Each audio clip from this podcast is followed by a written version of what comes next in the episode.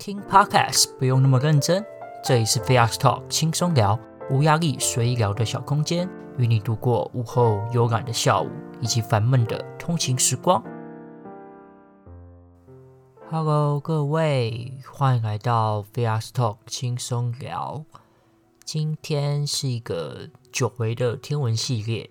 如果有在看 Instagram 的话，应该有知道我昨天有发一个限时动态，说今天会上线。主要就是因为圣诞节的时候出去玩，因为太累哦，昨天没有时间录音，所以呢就改到今天再录啦。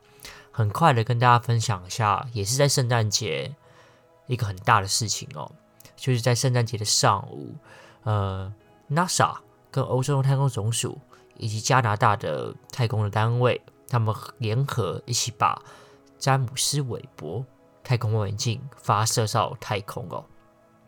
那各位可能没有听过 James Webb 这个天文望远镜，但应该都有听过大名鼎鼎的哈勃太空望远镜吧？哈勃最近应该是蛮夯的啦，因为哈勃服役了将近三十一年嘛。在一九九零年的四月呢，哈勃它承载着。全世界天文学家们的期望哦，这个期望会是什么？呃，我们期望的是不受地球大气的影响，可以来观测天体的光线，是这是一个天文学家的梦想啊。所以在三十一前三十一年前的四月呢，哈勃就被发射到了地球的运转的轨道上面。哈勃的位置在离地表高度约五百七十公里的地方哦。那哈勃也帮我们。记载了三十年来很多辉煌的岁月啦，像是还蛮多知名的照片，像是什么玫瑰星云啊，或是真实色彩的土星啊。你看到的土星可能不像是 呃真实土星的样子，那只有有加过色的，或是什么气泡星云，其实都是来自哈勃的镜头。我之前小学的时候就买过一本书哦。大概小学距现在应该也有个十几年哦。这本书叫做《宇宙之美》，尽在哈勃。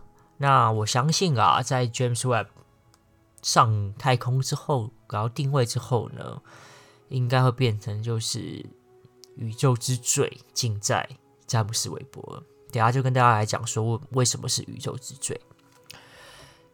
James Webb，呃。他为什么会上线？其实他蛮主要原因，其实就是因为哈勃他已经很老了，三十一岁了。其实，呃，这个计划原本是二零零七年我们就要发射 James Webb 来接替哈勃望远镜的服役的期限哦。但因为各种各种因素啊，反正你也知道，我们只是人生在世，有非常多的原因都会造成事情的不顺利，各种 delay。呃，所以呢，从二零零七年一个 delay 就已经来到二零二一年了。但也很庆幸，二零二一年的十二月二十五号，真的就发射上太空了。而且原本预计的花费是五亿美元，到最后到二零二一年，已经耗资了将近一百亿的美元哦，就是一个不断追加各种预算的过程。那好在啦，它是有收尾的，而不像很多这种工程案是追加预算到后面是没办法收尾的，没办法结案的哦。其实早在二零一九年的时候，美国、加拿大、太欧洲的太空总署就已经把望远镜初试着组装好了。詹姆斯韦伯望远镜，它直径其实是六点五公尺，然后它是由十八面的镜片啊，把它组成类似一个六角形蜂窝造型的望远镜哦。那为什么是说要用组成呢？因为其实大家也就知道，望远镜它其实就是呃金属嘛，那你要。打开一个那么大六点五公尺直径的一个金属的一个算是镜片好了，你不可能是一体成型的，所以这是 James Webb 的望远镜，它其实是用很多种小块，然后把它组在一起，把它展开来之后呢，就可以形成一个很大的一个望远镜。那整个镜片的大小啊，就有点像是半个网球场那么大哦。那如果包含了什么三个装置啊，整个望远镜本体。它其实是会是等于一个半网球场那么大的大小，所以其实是非常非常大的。简单讲一下整个望远镜它的组成的架构。那望远镜最终会放在哪里呢？呃，其实如果大家有兴趣的话，你可以上网搜寻 James Webb 的 Space Telescope，就会有 NASA 的网站，它上面就标示了各种呃这个 James Webb 望远镜的资讯哦。那其中一个就可以看到说，呃，望远镜会放在 L2 的位置。那什么是 L2 呢？L2 其实是距离地球约一百五十万公里的一个地方哦。那这个 L 它的意思是拉格朗的一个英文。那 L2 就是拉格朗日点第二个点的位置哦。很快跟大家讲一下什么是拉格朗日。如果你们有在玩手游的话，最近有一款手游上线了，它应该是搭的这个 James Webb 的风潮上线的，它叫拉格朗日的叉叉叉，也是一个宇宙相关的游戏。那这个拉格朗日点呢，其实意思就是说，整个宇宙或者是空间中有两个天体，它其实是环绕而行的嘛。那这个情这个情境中的这两个天体，其实就是地球跟太阳。所以在拉格朗日点就会有在这个空间中呢，两个天体环绕而行，空间中会有五个点。是可以把它放到放入第三个物体的。那这个三个物体放上去之后呢，呃，它就可以让哎跟另外两个物体的相对位置是保持不变的。也就是说，这个 L2 拉格朗日点二号其实是希望望远镜 James Webb 望远镜是可以放在这个 L2 的位置。那它相对地球跟太阳其实是相对不动的状态。然后通常要符合这个 L2 的这个公式啊，其实这个呃第三个天体的质量其实是是忽略不算的，因为你们也知道嘛，如果你拿一个望远镜的质量，大概好像好像不到十吨吧，跟地球甚至是跟太阳质量比，这个望远镜的质量根本就算是可以忽略不计了。所以 James Webb 到达了 L2 之后呢，它就能跟地球同步绕着太阳运行。那这也代表什么？嗯，它是可以稍微的受地球给保护的，所以在 L2 的位置，它可以消耗比较少的燃料，然后跟地球、太阳维持着相对静止的状态，然后绕着太阳的运行，可以比较好去校准这个望远镜跟保护它。就不像哈勃，它是离地五百七十公里吧，然后哈勃其实是绕着地球公转，所以 James Webb 跟哈勃最大的差异就会是在距离的部分。所以，如果有人问到你啊，你说，哎，最近你你们什么天文的新知，你就可以跟他讲说，James Webb 在圣诞节的时候发射，而且它跟哈勃，大家都知道哈勃吧，最大的不同就是它的位置在 L2 拉格朗日点的二号。那哈勃呢，其实是在离地表五百七十公里的地方绕着地球运行的。那要飞到 L2，这是一个非常非常长的旅程哦，一百五十万公里，这不是开玩笑的。如果大家知道的话，地球跟月球距离大概好大概是三十几万公里嘛，所以大概是四倍的地月的距离，所以预计大概要耗时的将近一个月吧，才可以飞到 L2 哦。打开 NASA 的官网，你就可以看到，在上面有一个有一个蛮有趣的啦，它直接有一个 button，就是可以写说 Where is Web？韦伯在哪里？哦，我还以为在壁屋漫步。好，Anyway，这是题外话。它是有拉到一个时辰啊，呃，一号到三十号，Day One to to Day Thirty。在第一天的时候，其实就会初步的先把望远镜给一些设施给展开。那其实，在第一天的时候，是会先把太阳能那个板哦，要接收太阳能的板子，把它打开来。那之后呢，就会逐步的飞向 L2。现在的距离其实是距离地球约二十三万四千四百九十七迈啊，那它换算成公里的话，就会是三十七万多公里。这个点其实已经蛮接近月球的，在第二天，约现在是二十七号嘛，距离二十五号发射的第二天已经相当接近月球了。那如果到第三天经过月球之后呢，就会再打开了一个。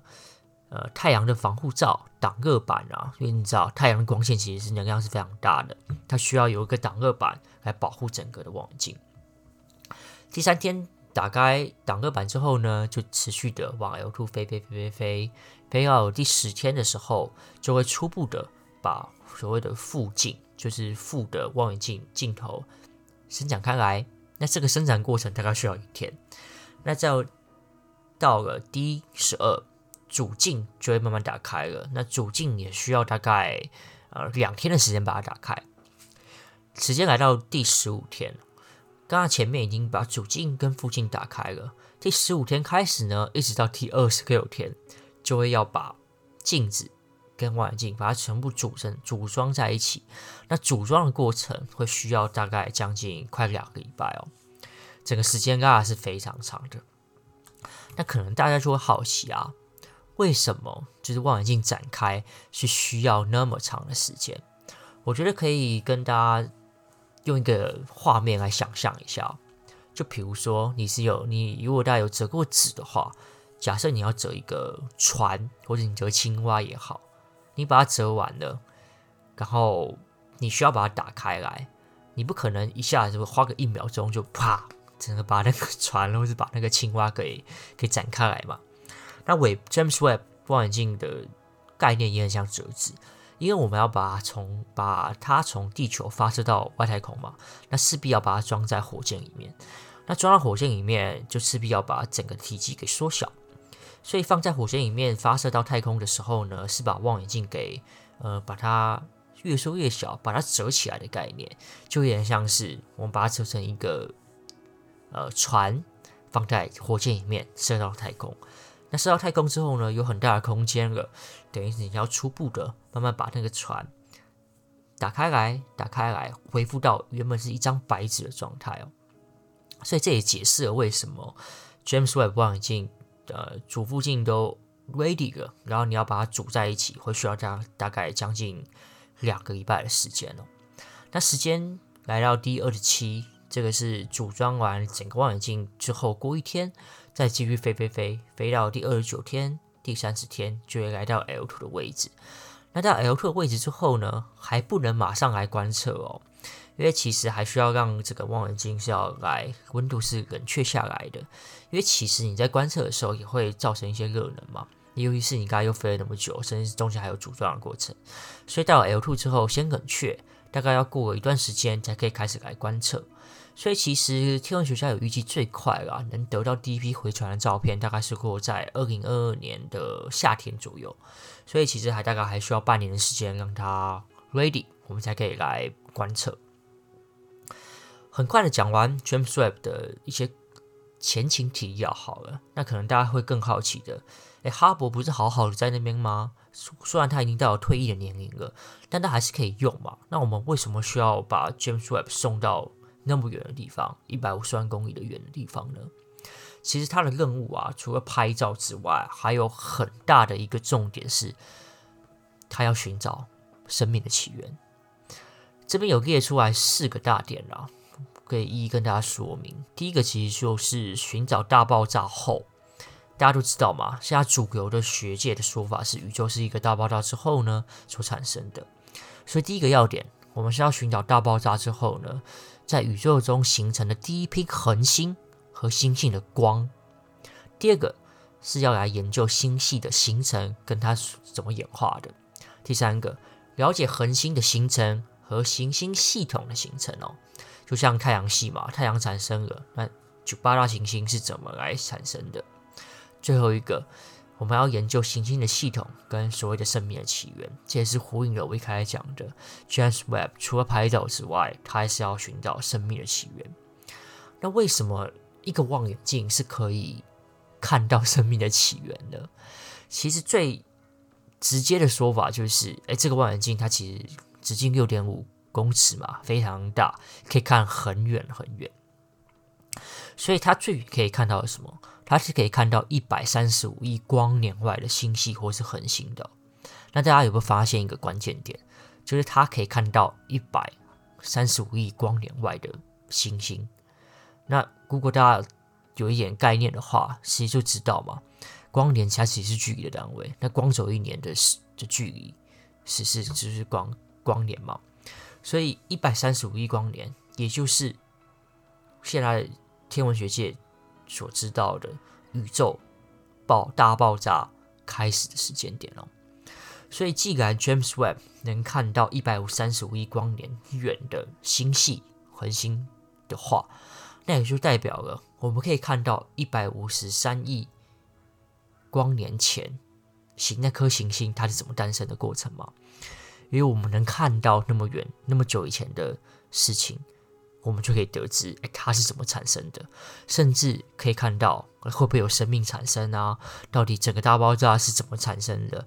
某一个恒星它是怎样被爆炸之后啊，聚集能量再再展开的？所以这就是 James Webb 它最最最最重要的任务所在哦。讲到这边，其实就 我现在是蛮兴奋的啦，因为我还蛮期待真的能看到一些关于宇宙起源，甚至是人类怎么出生的，类似这种的概念，生命怎么发展出来的一个消息哦。可能大家会觉得这个一百亿美金其实要花超多钱，搞搞不好也带不了什么实质实质收益。但如果换个角度想啊，以现在地球人口将近七十亿嘛。其实我们每个人只要贡献不到两块美金，哎，你就可以拥有 James Webb 这么这么厉害的高科技的望远镜哦。我们每个人就是少喝一杯咖啡，其实就 OK 了。所以以全人类的角度来看的话，我觉得这望远镜其实算便宜哦。我们是可以看到可能符合未来世界发展所需要的一些知识。如果我们真的能探究宇宙起源，搞不好一些现在的物理规则都是可以被打破的。最后呢，我想到了，就是发射完 James Webb 望远镜之后，有些科有些天文学家他说，他希望发射完的三十天内都不要有任何的消息。这不是因为发射完他就要去过圣诞节了，而是因为刚刚提了嘛，我们从发射第一天到三十天，有非常非常多的事情要做。那这些天文学家们就希望。你到 L2 之前呢，都不要跟我讲任何消息，因为这代表什么？望远镜的镜片展开是没有问题的，没有任何消息，这个就是最好的消息。好啦，以上就是很快的跟大家分享近期天文学界最盛大的事情，也就是十二月二十五号的早上发射了 James Webb 的望远镜。那我相信这一个望远镜是可以帮助全人类达到未来美好世界的一个捷径哦，我是如此的相信。今天就到这边啦，我们就下礼拜再见喽，拜拜。